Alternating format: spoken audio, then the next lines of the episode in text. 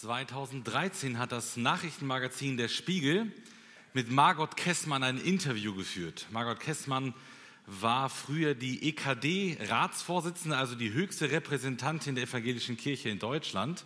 Und es ging um die Frage, wie stehen Sie zur Jungfrauengeburt? Margot Kessmann hat Folgendes gesagt, Zitat, da bin ich ganz Theologin des 21. Jahrhunderts. Ich glaube, dass Maria eine junge Frau war, die Gott vollkommen vertraut hat. Aber dass sie im medizinischen Sinne Jungfrau war, das glaube ich nicht. Ich denke, dass Josef im biologischen Sinne der Vater Jesu war. Zitat Ende. Also die früher höchste Vertreterin der evangelischen Kirche in Deutschland glaubt nicht an die Jungfrauengeburt. Ihrer Meinung nach ist äh, Jesus ein ganz normales Baby gewesen. Ähm, äh, Jesus hatte biologische Eltern, Josef und Maria. Und Maria war dementsprechend auch keine Jungfrau. Und der Grund, den sie anführt, warum sie das nicht glauben kann, ist ganz einfach, wir leben ja im 21. Jahrhundert. Und da könne man nicht an solche Märchen glauben. Ich glaube, mit dieser Sicht steht sie nicht ganz allein, weil viele Menschen heutzutage gar nicht mehr daran glauben, dass es eine Jungfrauengeburt gegeben hat. Es steht zwar so im apostolischen Glaubensbekenntnis, das in den Kirchen Land auf, Land ab äh, regelmäßig gemeinsam zitiert wird. Da heißt es nämlich, empfangen durch den Heiligen Geist, geboren von der Jungfrau Maria. Aber was soll's? Ist das denn überhaupt wichtig, jetzt an diese Lehre zu glauben? Und wo lehrt die Bibel das denn überhaupt? Oder wie war das überhaupt mit der Geburt von Jesus Christus? Nun, die Bibel berichtet uns bei der Geburt von Jesus ähm, von einer ganz besonderen Geburt, von einer unerwarteten Geburt. Und das ist auch das Thema der Predigt heute Morgen. Eine unerwartete Geburt. Den Text haben wir gerade eben schon gehört. Er stammt aus Matthäus 1, die Verse 18 bis 25. Lass mich kurz ein paar Sätze zum Kontext sagen. Wir haben ja in der Bibel vier Evangelien. Und jedes Evangelium hat so seinen eigenen ganz besonderen Schwerpunkt. Jedes Evangelium zeigt Jesus von einer anderen Seite und der Evangelist Matthäus zeigt uns Jesus als König, als Messias. Und er beginnt sein Evangelium mit einem Geschlechtsregister. Das ist für uns ein bisschen langweilig, da stehen viele Namen, aber für Juden, an die er schrieb, war das sehr, sehr wichtig. Abstammung war für die Juden extrem wichtig. Und Matthäus geht von Abraham, dem Glaubensvater aus dem Alten Testament, bis zu Josef, dem Ziehvater von Jesus. Und dazwischen, da liegt eine ganze Reihe an prominenten Namen. Wir lesen da von Abraham, Isaak, Jakob, Boas, David, Salomo, Hiskia, Josia, Zerubabel und so weiter. Stehen noch ganz viele weitere Namen mehr. Also die Creme de la Creme des Alten Testaments, könnte man sagen. Und was Matthäus damit ausdrücken will, ist, Jesus kommt aus der königlichen Linie, aus der Linie des Messias. Er ist der Messias. Das sind die ersten 17 Verse. Und dann ab Vers 18 zeigt Matthäus dann, wie sich das äh, genau, äh, wie das genau abgelaufen ist mit Jesu Geburt. Und da steigt unser Predigtext ein. Und der erste Gedanke aus diesem äh, Abschnitt lautet ein geheimer Plan. Das sind die Verse 18 bis 19, ein geheimer Plan. Die Geschichte von Jesus beginnt mit zwei jungen Menschen. Sie lernen sich kennen, Sie leben ungefähr um das Jahr Null in Nazareth in Galiläa und sie heißen Josef und Maria. Ja, sie lernen sich kennen, sie lernen sich lieben und sie wollen heiraten. Sie verloben sich und alles läuft wunderbar nach Plan, bis es dann zum großen Schock kommt. Josef erfährt, dass Maria schwanger ist. Und für Josef war klar, Maria muss fremdgegangen sein, weil das Baby ja nicht von ihm ist. Es heißt im Text, Josef und Maria waren noch nicht zusammengekommen. Das heißt, sie hatten noch keine Hochzeit gefeiert und dementsprechend auch keinen Geschlechtsverkehr miteinander gehabt. Also das Kind kann nicht von ihm sein. Das war ihm sonnenklar. Vermutlich haben dann die beiden miteinander diskutiert und gefragt, ja, woher kommt denn das Baby jetzt? Ich weiß es nicht, vielleicht hat Maria Josef die wahre Geschichte erzählt, nachzulesen im anderen Evangelium in Lukas 1, dass da ein Engel kam, er die Geburt angekündigt hat und gesagt hat, dass das Baby vom Heiligen Geist gezeugt wurde. Aber jetzt mal ehrlich, wie glaubhaft ist denn das? Da ist eine Frau schwanger und die sagt, das ist vom Heiligen Geist. Das kann ja erstmal jeder sagen. Und ich weiß nicht, ob sie miteinander diskutiert haben, aber offensichtlich ist, dass Josef diese Geschichte nicht geglaubt hat. Ähm, er hat es, es klingt ja auch sehr merkwürdig. Also wir haben da ein Paar, Josef und Maria, die leben mit Gott, die wollen ihm gefallen, wollen eine gemeinsame Zukunft starten, einen gemeinsamen Lebensweg und dann das. Maria war scheinbar untreu und das war auch damals ein großer Skandal. Doch Matthäus, der Schreiber dieses Textes, sagt uns, dass Josef mit dieser Theorie, die ja naheliegend ist, mit dieser Theorie falsch lag. Es handelte sich nicht um Ehebruch.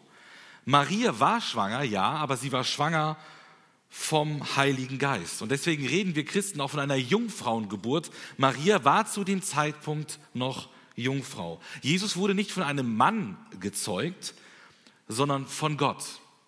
Das meint jetzt natürlich nicht im biologischen Sinne, sondern Gott hat ein Wunder getan und ließ auf wundersame Weise in Marias Bauch ein Baby entstehen. Aber wenn Josef jetzt nicht der Jesus jetzt nicht der Sohn von Josef ist, dann kommt er ja gar nicht aus dieser Linie Davids. Also Matthäus 1, 1 bis 17 will uns ja zeigen, dass Jesus aus der davidischen Linie kommt, also aus der Messias-Linie. Aber, und die geht ja bis Josef. Aber wenn Jesus gar keine leibliche Verbindung mit Josef gehabt hat, dann gehört er ja gar nicht in diese Linie. Wie kann Jesus dann, dann trotzdem noch äh, aus dieser Linie kommen und trotzdem der Messias sein? Nun, im Text heißt es, Maria und Josef waren miteinander verlobt. Und das ist damals etwas ganz anderes gewesen als heutzutage. Eine Verlobung in der Antike war ein öffentlicher Akt und ein rechtlich verbindliches Versprechen, manchmal sogar mit einer Urkunde. Und wenn man diese Verlobung auflösen wollte, musste man sich entweder scheiden lassen oder sterben. Meistens dauerte diese Verlobungszeit ein Jahr und beide Teile des Paares lebten noch weiter in der Ursprungsfamilie und hatten in dieser Zeit auch noch keinen Geschlechtsverkehr. Man kann also sagen, die Verlobung war der Startpunkt der Ehe, die dann mit der Hochzeit, mit der Heimholung der Braut offiziell ja vollendet wurde. Durch die Verlobung war ähm, also diese beiden äh, Leute waren durch die Verlobung rechtlich schon Mann und Frau, obwohl sie noch getrennt wohnten. Und deswegen können wir sagen, dass Josef der rechtlich legale Vater von Jesus war, weil, sie, weil er verlobt war mit Maria, nicht weil er Jesus gezeugt hat.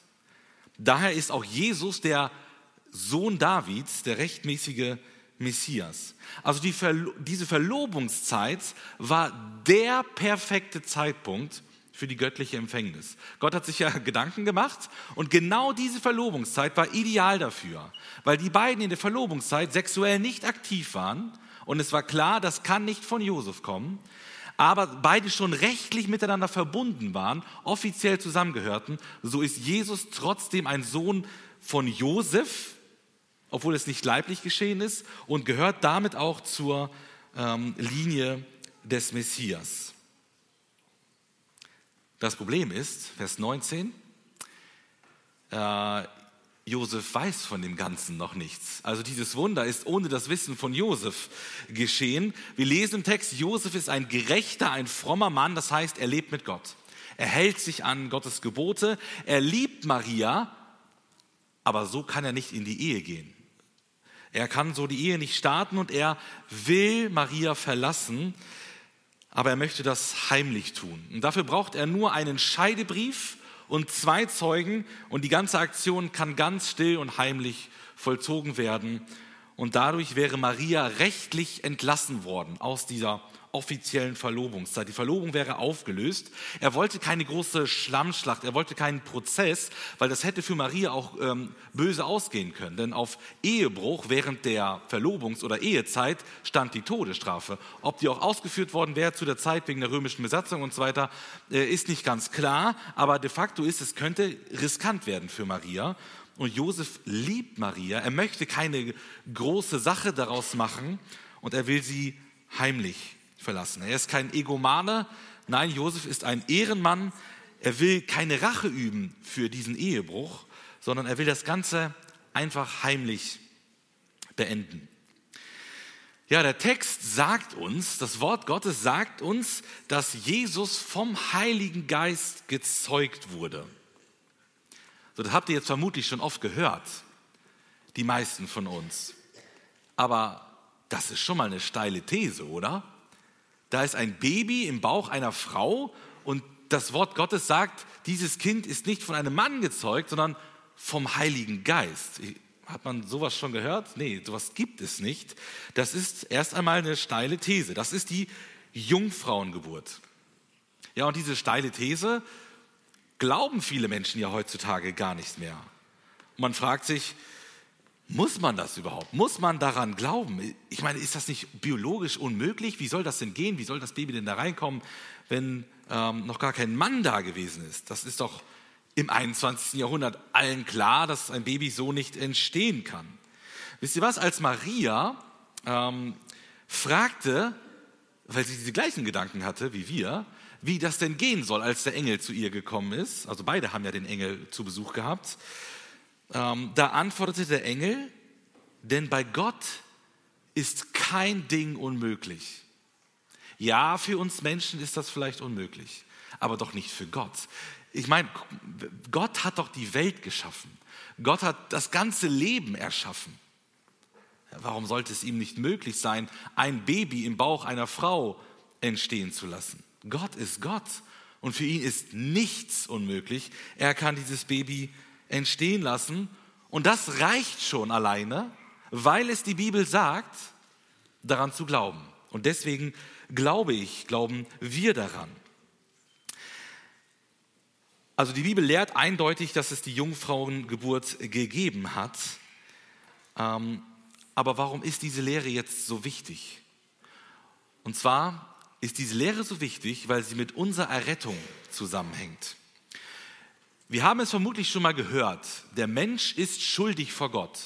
Er hat Sünde angehäuft, jeder von uns, und er steht schuldig vor Gott. Und jeder Mensch braucht ein Opfer, das ähm, für ihn bezahlt. Und an dieses Opfer werden viele Kriterien gestellt. Und zwar heißt es in der Schrift, wir brauchen ein Opfer, das mit dem Leben bezahlt. Also es muss Blut fließen.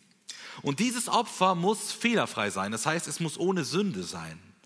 Und drittens, dieses Opfer musste ein Mensch sein. Es konnte kein Tier oder irgendjemand anders sein. Und wir merken, wer von uns, wer von den Menschen dieser Menschheit, die jemals gelebt haben, die jetzt leben, könnte denn dafür in Frage kommen? Wer könnte dieses Opfer sein? Ja, keiner. Keiner ist ohne Sünde, keiner von uns Menschen. Und im Prinzip haben wir hier die Quadratur des Kreises.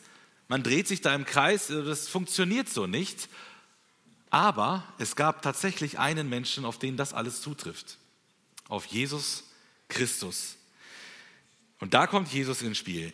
Er ist Gott, er wird Mensch und er lebt auf dieser Erde ohne Sünde.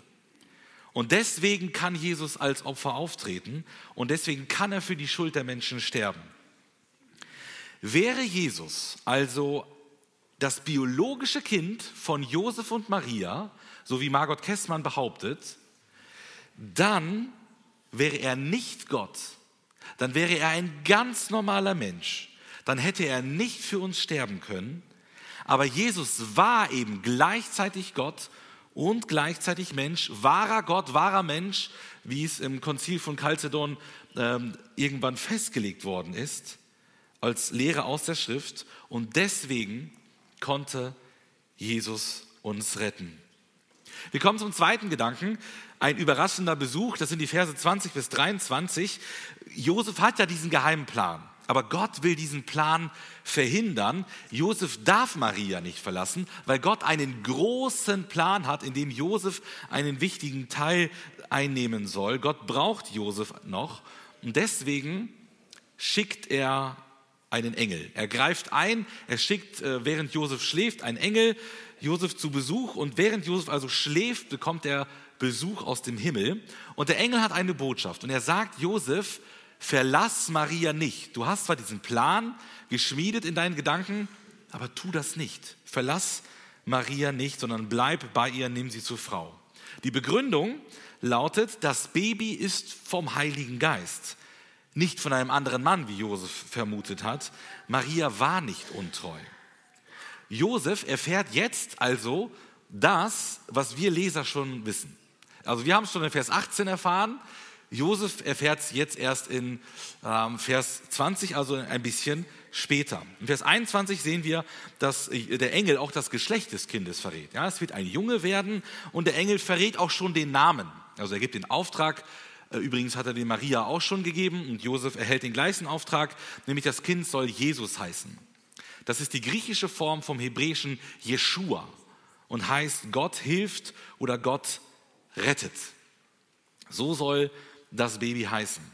Und dieser Name ist Programm, der ist jetzt nicht einfach willkürlich oder zufällig gewählt, sondern dieser Name zeigt an, was Jesu Auftrag gewesen ist, nämlich, dass er als Gott retten soll. Und dann fragen wir uns ja jetzt, ja, wovon sollen wir denn gerettet werden? Und der Text sagt, von unseren Sünden. Jesus hatte einen Auftrag, er ist der Retter der Menschen er sucht das Verlorene und er stirbt für die Menschen, um sie retten zu können. Jesu Menschwerdung hatte genau ein Ziel, die Rettung der Menschen. Es ist der 5. August 2010 und da passiert in Chile ein Grubenunglück. Das ist das Grubenunglück von San Jose. Und in einem Bergwerk kommt es zu einem fatalen Einsturz. Da stürzt alles irgendwie zusammen und 33 Bergmänner, die dort ihre Arbeit verrichten unter, der, unter Tage, die werden verschüttet. Sie befinden sich 700 Meter unter Tage. Diese Männer sind verloren, oder?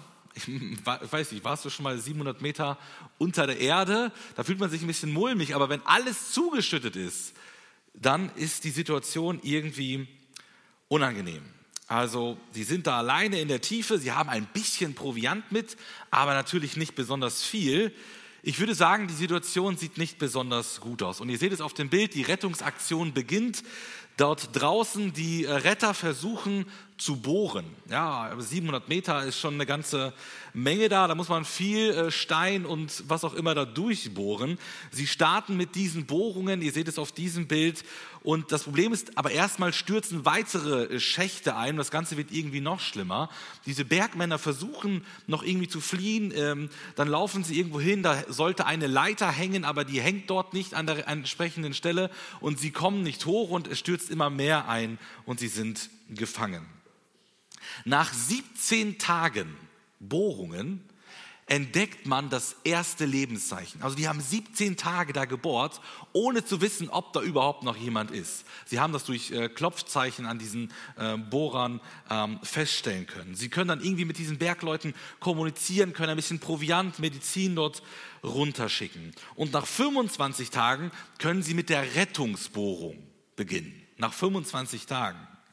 Und der Plan ist, auf der nächsten äh, Bild seht ihr das, da, äh, mit einer Rettungskapsel dort 700 Meter runter zu schicken und dann diese Männer wieder hochzuholen. Und sie fangen an, äh, weiter zu bohren und es wird gebohrt und gebohrt und das ganze Land, gefühlt die ganze Welt ist dort im Einsatz und will diese Männer retten. Und tatsächlich nach 69 Tagen 69 Tage verschüttet, 700 Meter unter der Erde. Nach 69 Tagen werden diese Männer gerettet. Die Rettungskapsel kommt runter und jeder dieser Männer wird einzeln, am Anfang dauert es eine Stunde, am Ende war es nur noch eine halbe Stunde, hochgeholt, diese 700 Meter und gerettet. Und das ganze Land bricht in Jubel aus. Diese Bergleute dürfen zum Präsidenten werden, gefeiert wie Volkshelden. Das sind 33 Männer, 700 Meter unter der Erde, verschüttet, kein Ausweg, Rettung ist unmöglich. Ich glaube, uns allen ist klar, wenn irgendwas passieren muss, dann muss jemand von außen kommen. Rettung von außen ist nötig. Sie brauchen also einen Retter, der von außen kommt. Und man kann sagen, bei ihnen war der Retter ein ganzes Land. Und ich glaube, wir Menschen, wir befinden uns in einer ähnlichen Situation wie diese 33 Bergleute. Wir sind hoffnungslos verloren, geistlich gesehen. Und wir sind in diesem Zustand, wir können uns nicht selber retten, wenn keiner von außen kommt. Dann ist es vorbei. Dann leben wir bis zum bitteren Ende und es ist vorbei. Aber Gott sei Dank kam einer von außen. Und dieser einer ist Jesus Christus. Er wird Mensch, kommt auf diese Erde, um uns zu retten. Er schickt diese Rettungskapsel runter auf die Erde. Er schickt Rettung. Doch die Frage ist, und jetzt werde ich persönlich, die Frage ist, steigst du ein? Jesus schickt die Rettungskapsel, steigst du ein? Lässt du dich retten? Meinst du, einer dieser 33 Leute, die ihr auf dem Bild seht, ist nicht eingestiegen oder hat sich überlegt, ob diese Rettungskapsel auch sicher ist? Wurde die auch TÜV geprüft? Also ist das alles so korrekt? Ich habe keine Ahnung, was die Männer geglaubt haben, aber ich bin mir ziemlich sicher, die sind da einfach eingestiegen und wollten gerettet werden. Sie wussten, das ist der einzige Weg. Und es gibt zu Gott, zu dem Vater, nur einen einzigen Weg und dieser Weg ist absolut sicher und heißt Jesus Christus. Wir haben also diese Rettungskapsel vor uns.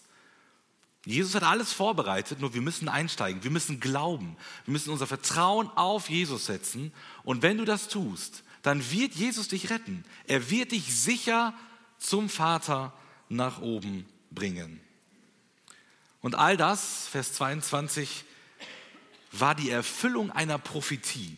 Im Alten Testament, bei dem Propheten Jesaja, da lesen wir nämlich genau das. 700 Jahre schon bevor Jesus geboren wurde, wurde es angekündigt. Gott hat es Jesaja mitgeteilt, er hat es dem Volk äh, weitergegeben und es ist alles eingetreten.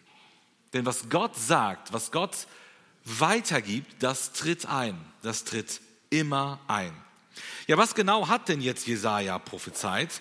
Jesaja sagte dem Volk damals und uns heute, erstens, da wird eine Jungfrau schwanger werden. Ähm, das, das ist der erste Satz. Eine Jungfrau, einmal nächste Folie. Äh, Jungfrau wird schwanger werden. Das ist eingetreten. Maria war eine Jungfrau, sie hatte noch keinen Geschlechtsverkehr, wurde trotzdem schwanger, obwohl es eigentlich nicht geht. Zweitens sagt Jesaja, sie wird einen Sohn gebären. Auch das ist eingetreten, denn Jesus war ein äh, Junge. Und drittens heißt es, er wird Emanuel, ähm, einmal nächste Folie, er wird Emanuel ähm, genannt werden. Ah, irgendwie habe ich es, glaube ich, oder eine zurück, ich weiß es nicht, es ist auch egal. Ähm, er wird Immanuel genannt werden, auch das ist eingetreten. Ähm, nicht die Eltern haben Jesus äh, Immanuel genannt, der Engel hat ja gesagt, sie sollen ihn Jesus nennen, sondern Jesus wurde allgemein von den Menschen Immanuel genannt. Also diese 700 Jahre alte Prophezeiung ist, ist tatsächlich eingetreten. Jesus hatte ja viele Namen. Also auf der Erde wurde er natürlich Jesus genannt, so als äh, Mensch, aber er hatte ganz viele weitere Namen. Und ein wichtiger Name ist eben Immanuel. Und das kommt auch aus dem Hebräischen und bedeutet Gott mit uns. Gott mit uns. Und genau das ist ja an Weihnachten passiert. Das sollte symbolisch anzeigen, was an Weihnachten passiert. Immanuel, Gott ist mit uns. Gott ist da, er sieht das Leid, er sieht deine Schuld der kommt auf diese Erde, weil er mit dir, bei dir sein möchte. Und er schickt dafür nicht irgendjemanden, sondern er kommt höchstpersönlich auf die Erde in Jesus, der ja Gott selber ist. Immanuel. Das ist die Botschaft von Weihnachten. Du bist Gott nicht egal. Er kommt für dich hier runter. Er rettet dich aus deinen Sünden. Warum wurde Jesus Mensch? Ja, das ist eine Frage, die haben sich schon viele Menschen gestellt. Und ich versuche es mal mit einer Geschichte, die vielleicht der eine oder andere schon kennt, einmal zu veranschaulichen. Er ist ein kleiner Junge, er heißt Tommy und er möchte mit seinem Vater einen alten Mann besuchen. Dieser alte Mann wohnt in einer ganz einsamen Hütte. Also ganz isoliert, ganz alleine irgendwo in den Bergen wohnt er und hat mit keinem Menschen Kontakt. Tommy und sein Papa wollen ihn einladen. Sie wollen ihn zum Weihnachtsgottesdienst einladen. Sie besuchen ihn, sie bringen ihm etwas zu essen mit und sie laden ihn ein, feier doch mit uns zusammen Weihnachten. Der Mann sagt nein. Als meine Frau gestorben ist, habe ich mir äh, geschworen, nie wieder Weihnachten zu feiern. Was soll dieser Blödsinn denn? Und außerdem, warum sollte Gott denn Mensch werden? Wo liegt denn da überhaupt der Sinn? Also er lehnt diese äh, Einladung ab. Tommy und sein Papa sind ein bisschen traurig, aber sie gehen nach Hause und auf dem Nachhauseweg wird das Wetter immer schlechter. Es zieht ein Sturm auf und der alte Mann, der lebt ja in seiner einsamen kleinen äh, Holzhütte und er hört am Fenster irgendetwas klopfen. Der fragt sich, hm, was ist denn das? Wer kommt denn jetzt schon wieder hier zu Besuch? Und er geht hin und sieht, da sind Spatzen. Die Spatzen hauen gegen das Fenster, die Vögel, die wollen rein. Die Vögel wissen nämlich, es zieht ein Unwetter auf, ein fürchterlicher Sturm und es wird sehr, sehr unangenehm für sie werden. Und dem alten Mann ist klar, wenn er den Vögeln nicht hilft, dann werden sie sterben. Sie werden da draußen in dem Sturm umkommen. Er läuft nach draußen, er hat einen Schuppen, er macht dort Licht an und er reißt die Tore auf. Und sein Plan ist, dass die Vögel da alle reinfliegen und sich retten können. Und er freut sich und wartet und nichts passiert. Die Vögel haben Angst vor dem alten Mann. Sie verstehen das Ganze nicht. Die haben die Einladung überhaupt nicht verstanden. Und er, der alte Mann wird ganz traurig. Er nimmt Maiskörner, legt sie aus. Er will die Vögel irgendwie anlocken, die Spatzen, dass sie kommen und gerettet werden in der Scheune. Nichts bringt etwas. Die Vögel verstehen nichts. Die verstehen keine Menschensprache. Der alte Mann ist ganz, ganz traurig. Er setzt sich an die, an die Tür und eine Träne ähm, läuft schon runter. Er ist ganz verzweifelt, weil er den Re Spatzen nicht sagen kann, wo die Rettung ist. Obwohl die doch so offensichtlich und nah ist. Und er denkt sich, Mann, wenn ich doch nur einer von ihnen werden könnte. Wenn ich ein Spatz werden könnte, dann könnte ich Ihnen erzählen, fliegt in die Scheune rein, dort gibt es Rettung. Ich müsste ein Spatz werden. Und er erinnert sich an die Worte seiner verstorbenen Frau, Gott kam als Mensch auf diese Welt, weil es die einzige Möglichkeit war, uns zu sagen, wo es Rettung gibt. Und der Mann fängt an zu weinen, denn in diesem Moment hat er die wahre Bedeutung von Weihnachten verstanden. Und Tim Keller schreibt, Weihnachten zeigt, dass du es aus eigener Kraft nie in den Himmel schaffst. Gott musste zu dir herabkommen. Gott musste einer wie du werden. Gott musste ein Spatz werden, um im Bild zu bleiben. Gott musste Mensch werden. Und der letzte kurze Gedanke in diesem Text, ein gehorsamer Mann, das sind die Verse 24, 25. Gott schickt also einen Engel ähm, zu Josef, um Josefs Plan zu verhindern. Und jetzt steht ja immer noch die Frage im Raum, wie reagiert Josef denn jetzt? Und wir lesen, Josef ist gehorsam. Er nimmt Maria vorzeitig zur Frau, obwohl die Verlobungszeit eigentlich noch laufen müsste. Er verlässt sie nicht. Und das ist ja ein riskanter Plan, denn die Leute, was werden die Leute denken? Die Leute haben ja zwei Möglichkeiten. Entweder Josef ist gar nicht so fromm und gerecht, wie er immer vorgegeben hat und hat vor der Ehe mit Maria geschlafen. Oder Josef ist fromm, aber er ist ein bisschen dämlich, weil er sich eine Frau nimmt, die ja offensichtlich Ehebruch begangen hat. Das sind die Optionen, die die Menschen haben, was sie sich so für Gedanken machen können. Diese zwei Möglichkeiten bestehen, aber Josef ist das egal, weil Josef einen Auftrag von Gott bekommt und er gehorsam sein möchte dem, was Gott sagt. Josef fürchtet Gott mehr als die Menschen. Josef und Maria heiraten dann trotz dieser ganzen widrigen Umstände, aber dann sagt uns der Text, Matthäus zeigt es uns, dass Josef immer noch nicht mit Maria geschlafen hat. Äh, so lange, bis Jesus geboren wurde. Das, obwohl sie verheiratet waren und das äh, durften, machen sie es nicht, um einfach auszudrücken, um zu zeigen, dass Jesus wirklich nicht von Josef kommt, sondern vom Heiligen Geist. Und gemeinsam nennen sie das Kind dann Jesus, wie der Engel es gesagt hat. Wir erfahren ja in der Bibel gar nicht so viel über Josef. Vermutlich ist er auch relativ früh gestorben, weil über ihn gar nicht mehr viel berichtet wird, über Maria hingegen schon. Aber hier in diesem Text erfahren wir einige wertvolle Informationen über, Je über Josef, nämlich, dass er ein richtig toller Vater, also ein Ziehvater von Jesus gewesen ist. Nämlich, Josef ist gerecht, er ist fromm. Er hält sich an Gottes Gebote. Zweitens, er will sich nicht an Maria rächen. Also er will sie ja nicht äh, öffentlich verlassen, sondern er will es heimlich tun. Drittens, Josef überlegt, bevor er Entscheidungen trifft. Und in dieser Überlegungsphase kommt dann der Engel und hindert Josef dann erfolgreich daran.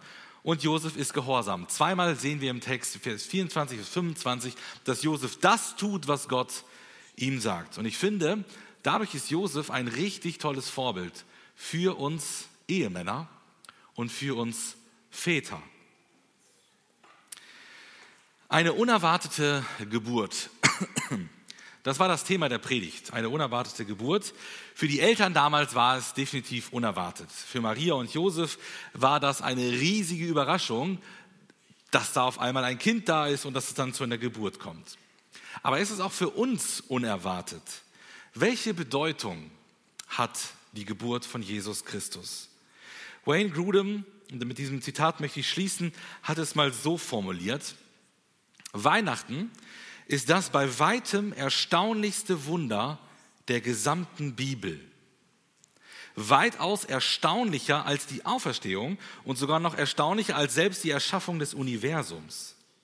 Die Tatsache, dass der unendliche, allmächtige, ewige Sohn Gottes Mensch werden und sich für immer mit einer menschlichen Natur verbinden konnte, sodass der unendliche Gott eine Person mit dem endlichen Menschen wurde, also diese Tatsache, wird in alle Ewigkeit das tiefstgründigste Wunder und Geheimnis im gesamten Universum sein.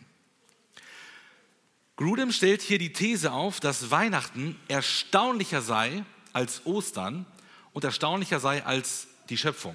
Er sagt damit nicht, Weihnachten sei wichtiger als Ostern oder wichtiger als die Schöpfung. Er sagt, es sei erstaunlicher.